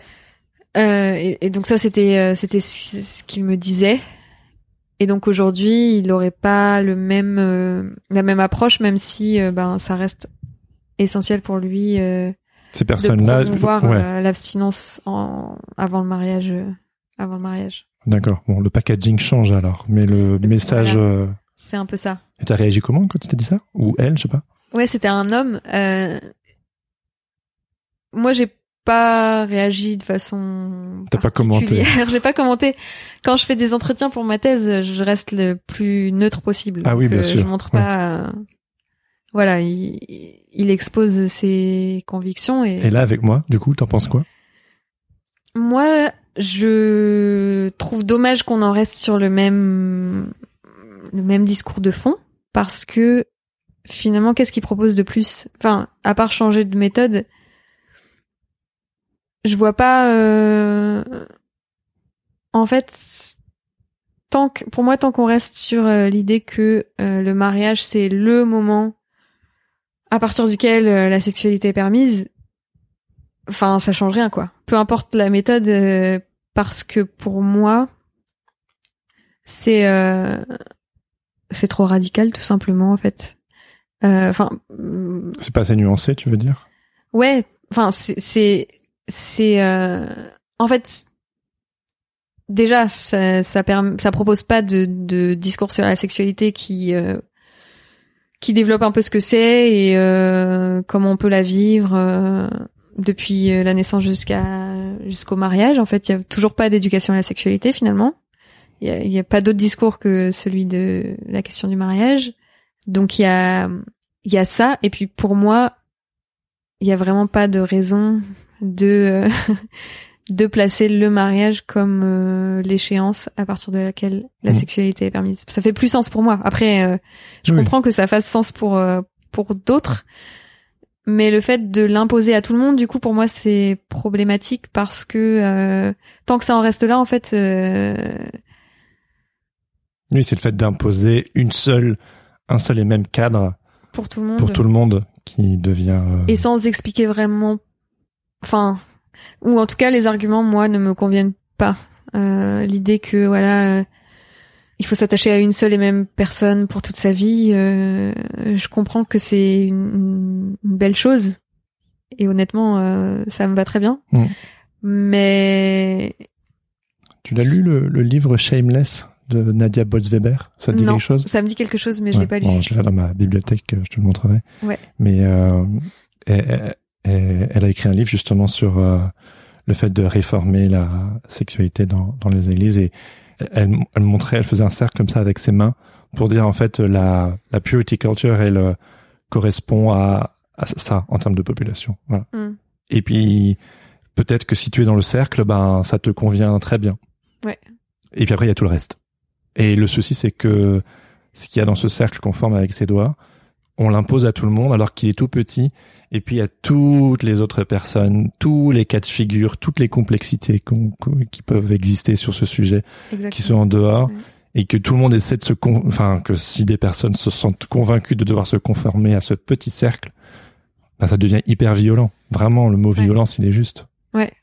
Et moi, j'ai mon histoire, mais euh, il y a aussi toutes les personnes qui ont euh, qui ont eu des relations sexuelles avec euh, avec leur euh, bah, leur euh, copain ou copine de adolescents, adolescentes, et donc qui ont eu au moins euh, un autre ou une autre partenaire sexuelle avant leur mariage et qui du coup ont à gérer cette culpabilité de d'avoir eu plusieurs partenaires. Il y en a qui, bien sûr des relations non consenties aussi. Enfin, il y a, il y a énormément de cas de figure où effectivement euh, le cadre il, colle pas quoi. Et quand on, quand en plus on a, on a subi euh, des violences sexuelles et, et qu'en plus de ça, on, du coup, on est impur, mais euh, enfin, Entre guillemets. entre guillemets bien sûr ouais.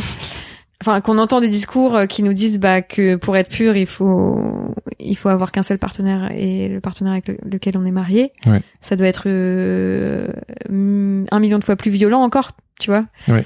Donc euh, effectivement je, je suis d'accord pour dire qu'il y a il y a énormément de cas de figure dans lesquels euh, le modèle il il est trop euh, étroit Et dans tes recherches, qu'est-ce que tu as observé en termes de, en termes de euh, santé mentale et sexuelle, ce que, quels effets ça, ça a? En France, c'était difficile d'avoir des témoignages. Hyper difficile. En fait, j'en ai même pas vraiment. J'ai pas eu, en fait, aussi, j'ai pas eu beaucoup de. Vous pouvez la contacter suite à ce podcast Ouais. si ça vous intéresse. Venez me parler. Mais en fait, je sais pourquoi, je pense. Enfin, Dis-moi. c'est c'est une hypothèse, mais Ouais. bon, déjà, j'ai pas eu euh, beaucoup de de moins de 30 ans dans mon échantillon. Et en fait, j'ai même plutôt eu des personnes qui ont, ouais, j'ai eu deux deux personnes qui ont dans la trentaine et après plutôt plus âgées, donc ils n'ont pas forcément reçu la même éducation. Enfin voilà, la, la notion de pureté est pas forcément aussi. euh, Oui, la purity culture, c'est vraiment voilà années 80-90 et puis bon moi je suis dans Exactement. 88 tu vois donc je rentre entièrement euh, pile poil. pile poil. Mm, mm. Yes. Euh, Il y a ça et il y a aussi euh, le fait que c'est donc des personnes qui se disent évangéliques et qui vont à l'église euh, régulièrement. Donc je pense que elles ont pas, tout comme moi, euh, à l'époque où voilà, je vivais euh, ma relation euh, avant le mariage en fait, j'avais pas l'espace pour en parler et ni même maintenant de parler peut-être des conséquences avec des évangéliques. Je pense que ces personnes qui sont évangéliques et qui sont voilà vraiment investies dans leur communauté, elles se sentent pas libres de d'en parler. Enfin, c'est une hypothèse. Après, moi, je me présente ni comme euh, intérieur à- au milieu évangélique, ni comme extérieur. En fait, tant que les gens ne me posent pas de questions, je dis pas où je me situe. Donc ça, c'est pour les euh, spécificités françaises. Après, euh, les Ouais. êtres humains restent des êtres humains. Donc, euh, qu'est-ce que tu as pu observer euh, dans tes dans tes recherches, notamment en pays anglophones Ouais, aux États-Unis, il y a il y a pas mal la question de la culpabilité qui revient. Des personnes qui, ouais, par exemple, ont eu plusieurs partenaires et qui euh, et qui ont dû vivre avec la culpabilité. Mais ce qui était intéressant, c'est que la culpabilité était souvent presque autant euh, le fait de des proches en fait qui qui étaient déçus par les comportements de c'était des femmes euh, en l'occurrence qui avaient eu un partenaire euh, à l'adolescence et qui avaient dû en parler ou qui enfin, le fait est que les parents avaient été au courant et la culpabilité qu'elles ont ressentie était beaucoup due au fait que leurs parents étaient très déçus en fait euh, par leur euh, leur comportement quoi. De quoi on parle quand on dit comportement? Eh bien, pour ses pour ses parents, en fait, la virginité de leur fille était vraiment. Il y en a une qui m'a dit, ben, pour son son père, en fait, il l'a vécu comme un échec personnel parce qu'il était euh, garant de la virginité de sa fille, en fait. Ah oui. Donc euh, c'était, il était même pas tant en colère contre elle que peut-être contre lui parce qu'il disait mais en fait j'ai raté quoi. Et en fait, et du coup, elle, elle l'a super mal vécu parce qu'elle s'est dit, j'ai couché avec un gars J'ai déshonoré mon père. et en fait, euh, c'est mon père qui en souffre du coup. It's not about you, daddy. It's about me, okay? Ouais, c'est ça. Et elle, en fait, elle- en plus, elle, elle l'avait assez bien vécu quoi. Enfin, Ouais. et tu vois, c'était un bon moment et tout. Et et euh, mais le fait de voir que son père euh, se sentait mal par rapport à ça, et ben du coup, ça, ça lui a mis beaucoup de. Elle s'est sentie euh, coupable quoi. Donc il y a cet effet-là où des fois les proches en fait euh, jouent un rôle important Mhm. dans la façon dont ils perçoivent euh, ouais les interactions sexuelles enfin les T'as pu observer des, enfin dans, les, dans tes recherches, hein, éventuellement des dysfonctionnements? euh, non enfin on, on m'a jamais parlé de de dysfonctionnement en tout cas alors est-ce que c'est qu'il y en a pas ou qu'on m'en a pas parlé parce que c'est enfin voilà c'est Ouais, d'accord. C'est hyper intime. facile à Ouais. à évoquer mais euh, non on m'en a pas parlé par contre j'ai en France j'ai euh, discuté avec euh, avec quelqu'un qui travaille dans les thérapie de couple euh, famille et qui reçoit des couples évangéliques qui ont des dysfonctions euh, sexuelles et qui viennent consulter pour ça et souvent c'est lié au discours sur la pureté avec euh, culpabilisation et du coup qui crée des dysfonctions sexuelles euh, vaginisme euh, euh, dysfonction érectile aussi donc ça existe après moi j'en ai pas voilà j'ai pas reçu de témoignages comme ça Non, mais c'est important de le mentionner. Ouais. Euh, j'ai Ouais, pas ouais. fait d'études sur le sujet, mais j'ai aussi entendu ça. Ouais. Et oui, c'est pas sans, c'est pas sans conséquence. ah ouais ouais c'est sûr aux États-Unis il y a plus d'études là-dessus Je vois, je vois ça vraiment un peu comme tu sais le, le mur qui fuit et on met son doigt pour empêcher que ça fuit, puis après en fait ça fuit par ailleurs. C'est Ouais. l'éternel, euh, l'éternel. euh, Je sais pas où je vais avec ça. je voudrais te lire une citation que j'ai pris dans ton ah oulala dans ton non mais t'inquiète hein. we all have to fight for purity donc euh, je vous encourage tous euh, si vous écoutez d'aller d'aller le, lire Euh, non mais tu, tu tu mets en lumière quelque chose que je trouve important tu dis dans ton article qu'en se concentrant sur la nécessité de l'abstinence le discours de la pureté évince les questions de plaisir et de jouissance de consentement et de désir au sein du couple marié Ouais, bah c'est un peu ce que je disais. En fait, il n'y a pas d'éducation à la sexualité du coup dans le discours sur la pureté. En se, en concentrant sur l'abstinence, finalement, on donne pas l'occasion de développer euh, de développer une aptitude au plaisir. On parle pas de consentement, donc en fait, ça veut dire que c'est induit on est marié donc maintenant Voilà, c'est open consenti. bar tout le temps c'est consenti alors que alors que ben non, pas nécessairement. ça veut voilà, c'est pas c'est pas un un passe droit. Enfin voilà, c'est ça se ça se renégocie toujours quoi. oui Donc ça c'est quand même une question hyper importante. Sans parler du fait que si on parle jamais de consentement dans l'éducation à la sexualité, ben il y a peut-être des personnes qui sont confrontées à des situations d'abus et donc elles n'ont pas été non plus euh, voilà comme on leur a dit que la sexualité c'était pour le mariage, ben voilà, enfin voilà, il- la notion de consentement elle est elle est vraiment essentielle quoi quand on parle de sexualité. Donc effectivement c'est toute l'idée que euh, qu'en fait la sexualité, ce que c'est vraiment, eh ben, c'est pas la question en fait, c'est pas c'est pas l'enjeu. Et comment ça va se vivre de façon saine, c'est pas l'enjeu. L'enjeu c'est que ce que ce soit que ce soit de- cadré. Ouais, c'est ça. C'est respecter le cadre à tout prix. Voilà, mais une fois que le cadre est respecté, eh ben on n'a pas les on n'a pas les clés pour euh, savoir quand il y a consentement. Enfin, pour savoir que bah déjà on, la sexualité est pas un dû dans le mariage et qu'on a le droit de pas vouloir. Euh, on n'a pas forcément les clés de savoir comment développer son plaisir, enfin comment donner du plaisir à l'autre. Toutes ces questions-là, euh, on n'a pas eu l'occasion d'en parler, en tout cas pas dans le contexte de l'Église. Mm. Après, ça veut pas dire qu'on développe pas ça ailleurs. Hein, Mmh. c'est Ah ouais, bien sûr, tout ouais. à fait, voilà. Mais dans ce contexte-là, en fait, euh, voilà, la sexualité, c'est vraiment un danger. Enfin, pour moi, c'est comme ça que je le conçois maintenant, un danger en dehors du cadre du mariage. Et dans le cadre du mariage, C'est comme, ça que tu- c'est comme ça que tu le concevais. Ouais, ouais. Oui, que- oui, c'est ça. Ouais. Et euh, Merci. non, non, mais euh, et euh, ah oui, oui, oui, oui aussi. Je sais que cette sursimplification avec euh, parce qu'au final, euh, c'est compliqué et c'est simple à la fois. La règle, elle est, elle est très simple, mais ça. Je sais que moi, par exemple, avec toutes les euh, les évolutions sur la question de genre, etc. Par moment, parce que j'ai tellement été conditionné dans cette sursimplification, je veux m'ouvrir à tout ça et faire rentrer la complexité. De toute façon, au final, Ouais. le processus de déconstruction, ce, ce- ce n'est que peut-être euh, dit de manière un petit peu plus intello, c'est sortir d'une foi enfantine vers une foi euh, euh, d'adulte au final et d'accueillir la complexité.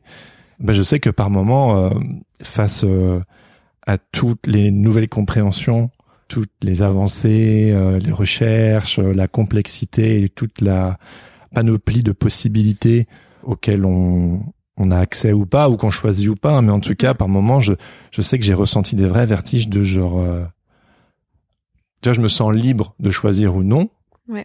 mais, euh, mais même parfois, j'arrive pas à saisir, euh, et parfois... il n'y a pas besoin de tout saisir parce que c'est vrai que pas être exhaustif surtout, Mm. mais euh, je sais par exemple les notions de genre, tu vois, qui sont peut-être vachement euh, aujourd'hui, euh, ça devient presque quelque chose de, de normal, de, de compris par beaucoup de gens. Euh, c'est c'est une vraie éducation, quoi, de s'éduquer à, à incorporer toutes ces toutes ces notions euh, qui sont très importantes. Ouais, ouais, c'est sûr, c'est sûr. Et euh, et il faut et du coup, effectivement, euh, faut réussir à sortir du du cadre.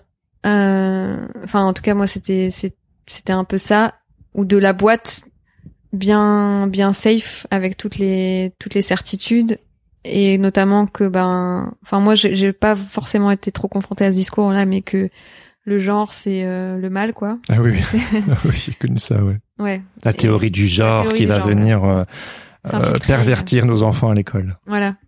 Faut arriver à à passer de l'autre côté quoi pour euh, comprendre ce que c'est vraiment, qu'est-ce qu'on en dit vraiment, est-ce que c'est vraiment un danger, est-ce que Mais c'est vrai que c'est Ça demande un effort de ça demande un effort et quand on a appris à avoir beaucoup de certitudes euh, Et à diaboliser l'autre camp. ouais, et ben ça prend du temps euh, ça prend du temps de s'éduquer et de de s'approprier les Ça t'a fait peur, toi, parfois, de sortir du cadre? Au début, oui. Je pense au début, quand j'ai commencé à vraiment questionner mes croyances euh, religieuses, ça m'a fait peur. Et je pense que la notion de salut était quand même euh, avait un ouais une grosse part de enfin c'était c'était un gros un gros enjeu. Je me disais si je commence à déconstruire tout ça, euh, est-ce que peut-être je vais pas aller au paradis? Donc ça, je pense que c'était un peu la peur euh, de fond quoi. C'est une énorme peur. C'est hein. une énorme peur. C'est quand même euh, Ouais. le salut éternel qui est Ouais. en jeu. Ouais. Et encore aujourd'hui, des fois, je me dis, mais en fait, là, si je meurs, euh, qu'est-ce qui se passe? C'est vrai? Ouais. Ok. C'est pas tout à fait. euh, Enfin, ça existe encore en, euh, ouais, en moi. Donc tu te sens vraiment Mais c'est pas une peur. Comment? C'est c'est plus une peur. C'est plus une peur, c'est plus genre. Ouais, peut-être que. Enfin, je sais pas. un gros point d'interrogation. Ouais, t'es ok avec le point d'interrogation ouais, ouais, ouais. Ouais. Et pareil, ça, au début, euh, je me disais, bon, il va falloir... euh, Enfin, comment... C'était vraiment le tout début, je, je remettais en question plein de choses et je, je me disais, bon, il va falloir euh, retomber sur ses pattes, quoi, euh, à un moment donné, et puis je vais retourner à l'église et... euh, C'est faux parce que l'enfer, c'est vraiment le. Souvent, j'entends que c'est une des premières croyances qui saute. Ah, évidemment, dans l'absolu, on peut jamais être sûr. Mais euh, c'est c'est vraiment la peur primale euh, d'éternité, et c'est souvent celle qui. qui- moi, c'est la première, c'est la première où j'étais genre, euh, je suis plus sûr d'y adhérer, ni plus du tout, comme dit. Pas sûr à 100%, mais euh, Ouais. surtout quand on a été conditionné. Mais donc toi, malgré tout, donc si je comprends Ouais. bien, t'as fait ta paix avec le point d'interrogation. Tu n'es, tu t'es pas dit j'y crois, j'y crois plus, mais tu te dis bon, je suis dans, t'es dans les limbes, t'es dans le Ouais. purgatoire, tu ne sais pas. C'est un peu ça, ouais. Je me dis en même temps, je peux pas y croire parce que, enfin, ce serait trop. Enfin, si je me dis j'y crois, euh, ça m'oppresse en fait. Je me dis mais en fait tous ces gens qui vont aller en enfer, c'est trop horrible. Hmm. Donc je, voilà, je préfère euh, pas trop y croire. Mais vraiment au fond, je sais pas et je, des fois je me dis ouais peut-être que là, je- si je meurs, je vais aller en enfer. Je sais pas. tu vois, c'est pas totalement euh, No one knows. disparu.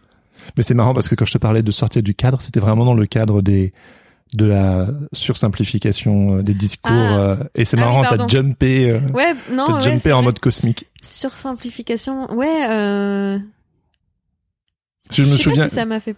pardon, ouais. moi je t'en prie. Non, vas-y, vas-y. Non, mais je, je- sais que en, en m'éduquant moi sur le sujet, en geekant sur la purity culture, en écoutant des podcasts sur le sujet de la sexualité, ou il y a aussi beaucoup des podcasts de déconstruction sur le sujet. Où, Ouais. Et ben, je, je me souviens que plusieurs fois, j'étais genre, euh, wow, euh, ça va un peu loin pour moi. Mm. Genre, j'accueille le fait euh, d'ouvrir mes horizons, mais je sentais vraiment en moi le euh, c'est chaud littéralement tu vois et j'étais pas en train de juger mais de me dire ok ça fait ça chez moi je sais pas si je suis prêt à incorporer ce genre de de notions et, euh, et voilà Ouais, oui, mais si, si, je pense que, ouais, je vois ce que tu veux dire. Je pense que ça, j'ai eu des, des périodes comme ça aussi. Euh, je pense à la question de l'homosexualité parce que c'est vraiment, c'est le sujet vraiment le sujet. Et ben, en grandissant, pour moi, c'était vraiment, je sais pas comment j'y pensais vraiment, euh, ce que je me disais exactement. Mais c'était pas bien, je pense. Mm. Je me disais ça. Je sais pas exactement comment je le formulais ou comment je, ouais, je me l'imaginais, je le pensais. Et du coup, au moment où j'ai commencé à me questionner, me dire, mais en fait, peut-être que c'est ok. Et ben, ça m'a fait un peu peur. Je me suis dit, enfin, non, c'est pas que ça m'a fait peur, mais je sais pas comment dire, mais c'est un peu. euh, quand t'as levé un peu ce quand c'est peut-être plus devenu un quelque chose de diabolique ou enfin quelque Ouais. chose de quand tu quand tu t'es dit que c'était peut-être pas mal Ouais, c'est ça. Et, et ben, peut-être que ça m'a. Je me suis dit, mais en fait, si ça, je remets ça en question, euh, c'est vraiment, c'est qu'est-ce qui vraiment va chaud, suivre? Quoi. Ouais, c'est ça. Parce que vraiment, ça, c'est, il y a pas, voilà, la ligne, elle est claire euh, dans ce que j'avais entendu avant, quoi.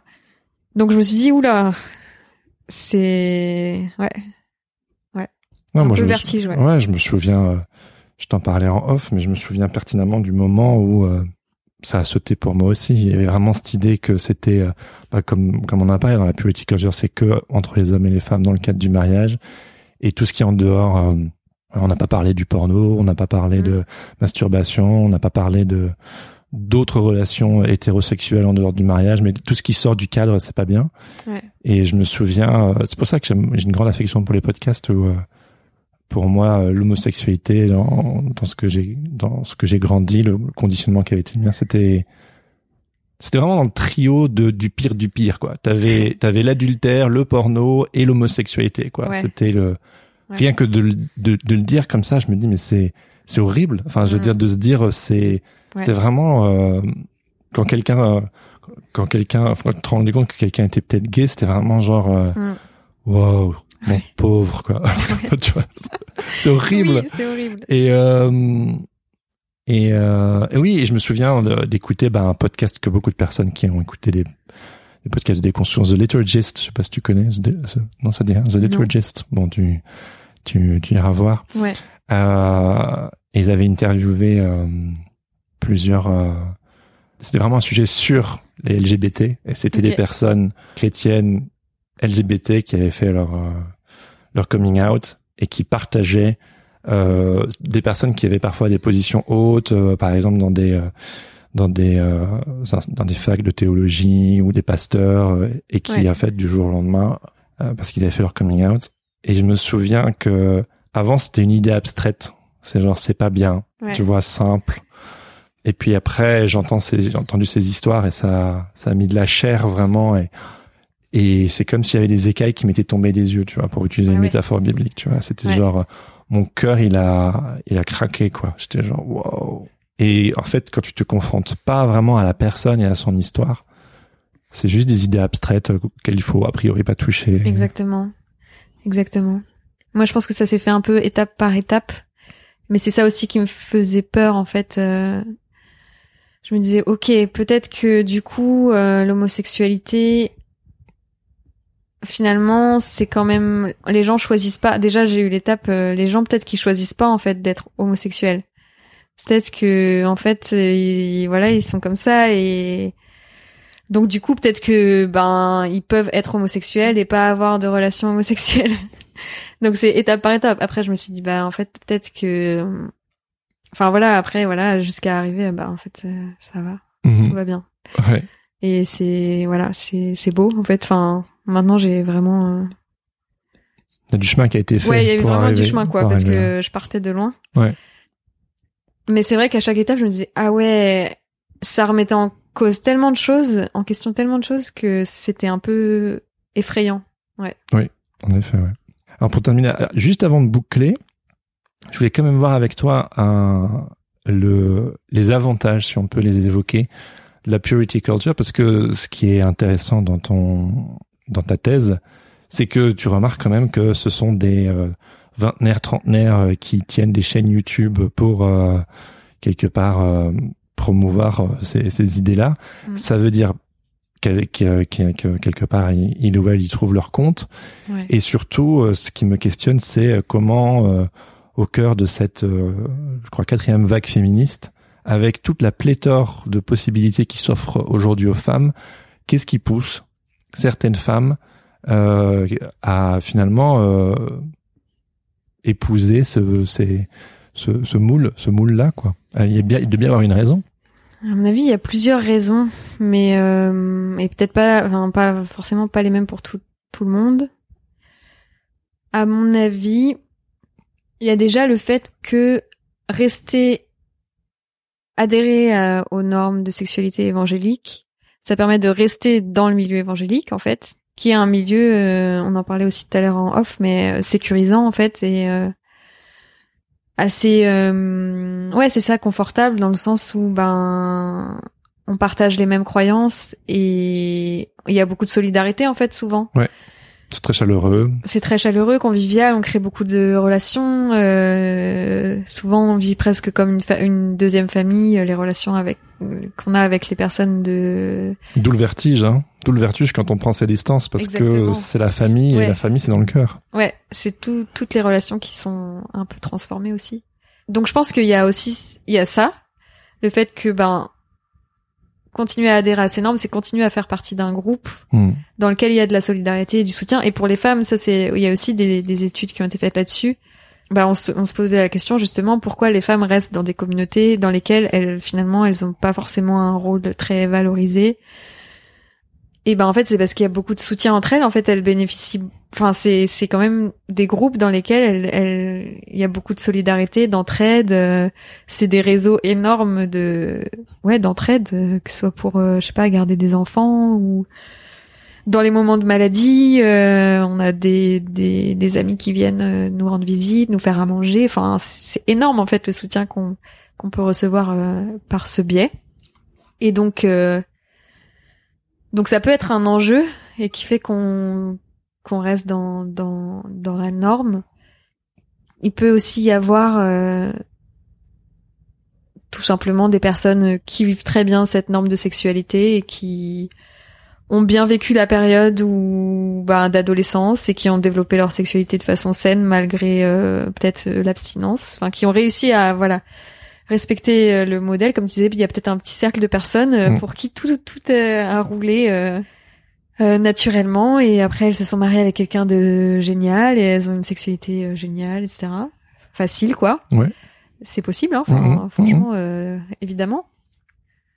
Et après, euh, je, ouais, je pense qu'il y a aussi plein de personnes qui euh, qui voient que c'est un modèle intéressant dans le sens où euh, où effectivement euh, c'est une stabilité, le fait de le cadre du mariage fidèle, euh, long terme, etc. C'est un cadre aussi sécurisant finalement. C'est Euh, vrai, ouais.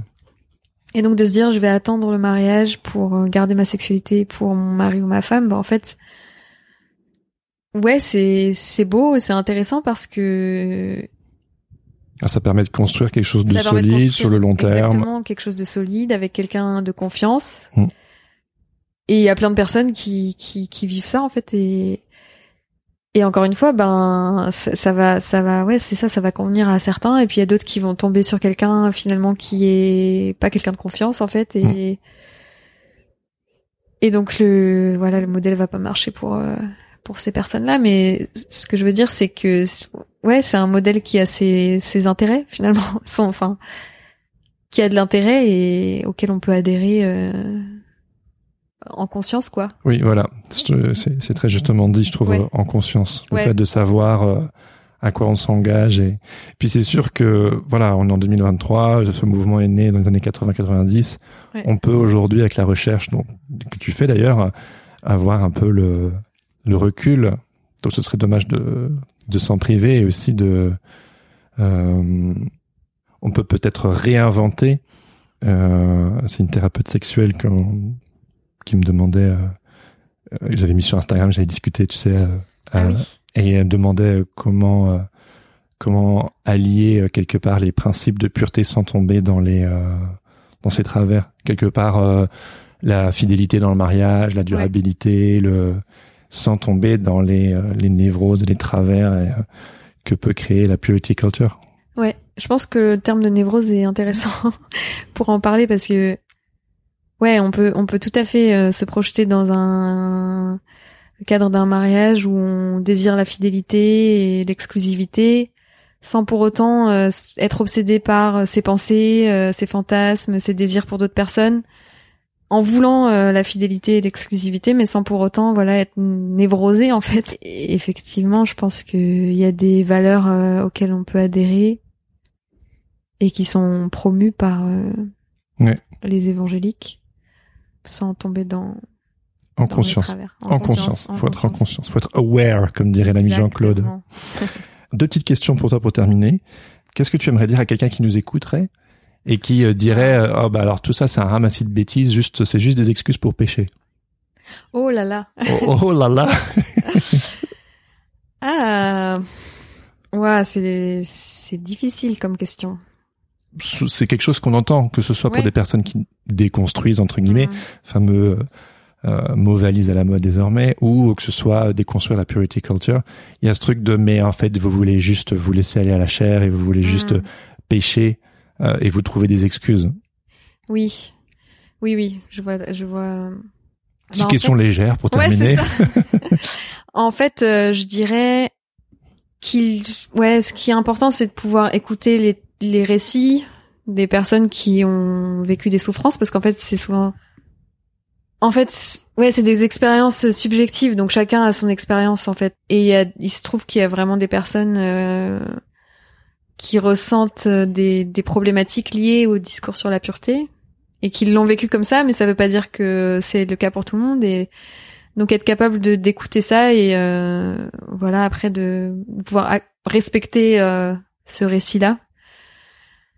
Ouais, respecter et euh, et bien comprendre que ben voilà chacun a son histoire et donc euh, on vit pas les choses de la même enfin on peut recevoir les mêmes la même éducation et pas et pas la vivre de la même façon.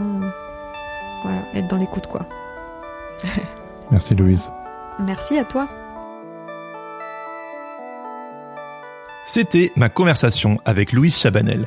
Un grand merci à Louise pour sa vulnérabilité, son regard et son expertise. Si cette conversation vous a interpellé, je vous encourage à lire son dossier We All Have to Fight for Purity au sujet de la production de discours sur la pureté sexuelle par de jeunes évangéliques américains sur YouTube entre 2017 et 2021. Je l'ai pour ma part trouvé hyper intéressant.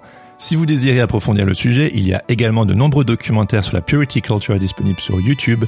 Pour ma part, si vous désirez commencer quelque part, je vous recommande l'excellent documentaire Give Me Sex Jesus je mettrai par ailleurs tous les liens dans les notes de cet épisode. Précisons avant de terminer que Louise, comme de nombreuses autres personnes, soutient le podcast sur Tipeee et je la remercie du fond du cœur. Et à ce propos, je vous invite à écouter le témoignage de Joe Lepelletier qui aimerait vous dire deux mots au sujet de la communauté des grandissants. Salut, je m'appelle Joël Lepelletier, je travaille dans le domaine du packaging et je fais partie de la communauté des grandissants. Je connais Jérémy depuis de nombreuses années et je le soutiens financièrement sur Tipeee parce que je suis convaincue comme lui que nos questionnements ont besoin d'une plateforme où s'exprimer et que cela manque cruellement en Europe francophone. Et les grandissants, c'est cette communauté où on peut librement dire les tours et les détours de nos cheminements respectifs. Je suis heureuse de participer pour confronter mon vécu à celui des autres et faire communauté avec des gens qui me comprennent ou qui me challenge ou les deux en même temps. Bref, qui me font grandir tout simplement. Les participations débutent à 5 euros par mois et cela vous donne accès au Discord que j'ai pu tester et approuver et plein d'autres contreparties qui arrivent comme un club de lecture. Pour en savoir plus, rendez-vous sur www.tipeee.com slash hérétique-podcast. Si cet épisode vous a plu, n'hésitez pas à le partager avec vos amis, à mettre 5 étoiles sur Apple Podcast ou à laisser un commentaire sur Spotify. Ça aide le podcast à monter dans les charts et sur les plateformes, permettant ainsi de faire rayonner le projet encore plus. Vous pouvez également m'écrire pour me faire part de vos retours ou me faire des suggestions d'invités à bonjour-hérétique-podcast.com. Et enfin, pour toujours plus de bonus, je vous invite à me suivre sur Instagram at hérétique-podcast et surtout à vous abonner à ma newsletter. J'y partage mes réflexions personnelles, mon cheminement, ma vie de podcasteur, des ressources et des coulisses du projet. Vous trouverez toutes les infos dans les notes de cet épisode. Je termine en remerciant Laurent Bazar et Flavien Morel pour l'habillage sonore de ce podcast. Sur ce, je vous dis à bientôt pour un nouvel épisode et surtout n'oubliez pas, on est toujours l'hérétique de quelqu'un. Ciao ciao